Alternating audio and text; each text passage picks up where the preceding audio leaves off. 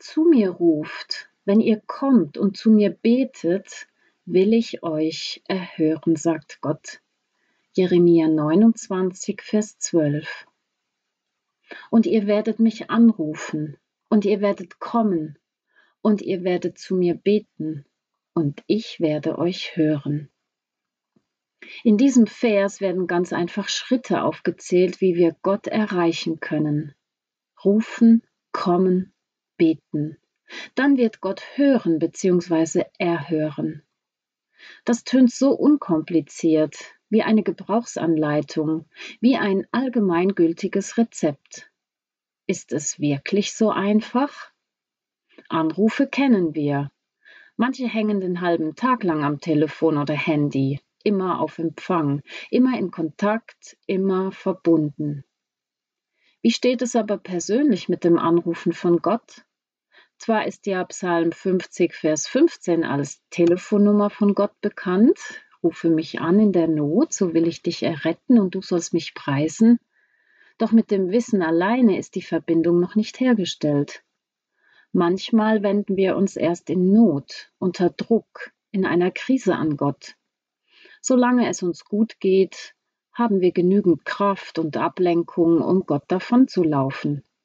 Doch in schwierigen Zeiten erinnern wir uns vielleicht daran, dass da einer ist, der den Überblick hat, der um alles weiß, der da ist, der für uns da ist.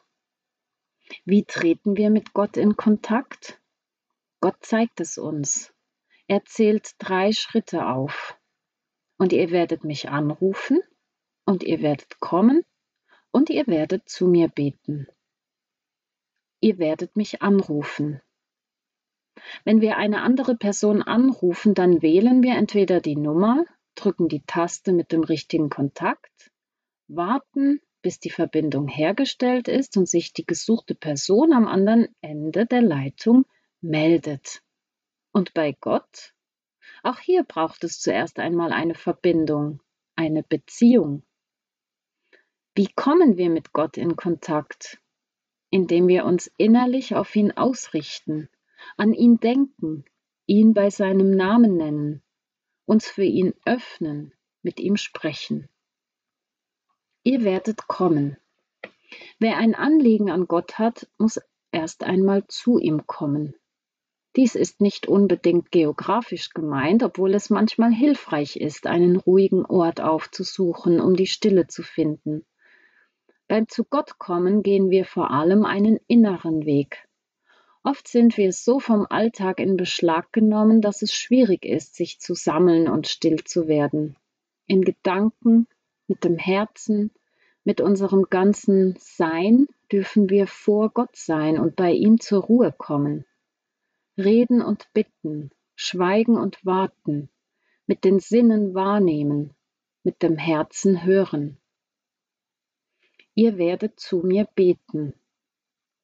Beten ist keine Litanei von auswendig gelernten Sprüchen oder ein Abarbeiten von Listen, sondern es beinhaltet eine Bewegung in eine bestimmte Richtung, ein Streben und Sehnen nach einem persönlichen Anliegen. Beten bedeutet an dieser Stelle bitten und flehen. Da ist ein inneres Drängen, eine Dringlichkeit, eine Not, die in Gottes Arme treibt. Ja, bei Gott dürfen wir unser Herz ausschütten, ihm alles sagen, was uns beschäftigt, alle unsere Sorgen auf ihn werfen, bei ihm bitten und betteln. Was geschieht nach diesen drei Schritten? Gott verspricht Folgendes. Ich werde euch hören. Gott hört uns, er hört hin und er hört zu. Er ist ganz Ohr. Er hört uns an, unsere ganze Geschichte. Und Gott versteht uns. Er, er hört uns. Vergleiche Jesaja 30, Vers 19, Jeremia 33, Vers 3. Heißt das nun, dass Gott macht, was wir wollen und wie wir uns sein Handeln vorstellen?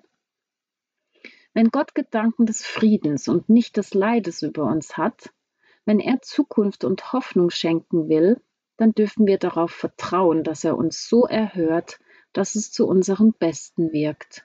So wie es Paulus bekennt. Wir wissen aber, dass denen, die Gott lieben, alle Dinge zum Besten dienen. Römer 8, Vers 28. Gebet. Gott, ich schreie und du hörst. Ich rufe zu dir und du erhörst mich. Ich nenne dich beim Namen und du begegnest mir. Du lädst mich ein, dich immer und überall anzurufen. Gott, ich wende mich dir zu, komme zu dir, suche deine Gegenwart, immer und immer wieder neu. Sehnsucht zieht mich in deine Nähe. Gott, ich bete und bitte, ich flehe und rufe, ich richte mich aus nach dir mit meinem ganzen Sein. Gott, ich rede und du hörst hin, du hörst zu, schenkst mir dein offenes Ohr. Du verstehst meine Gedanken, du verstehst mich, du meinst es gut mit mir. Bei dir dient alles zum Besten. Darum schütte ich mein Herz bei dir aus.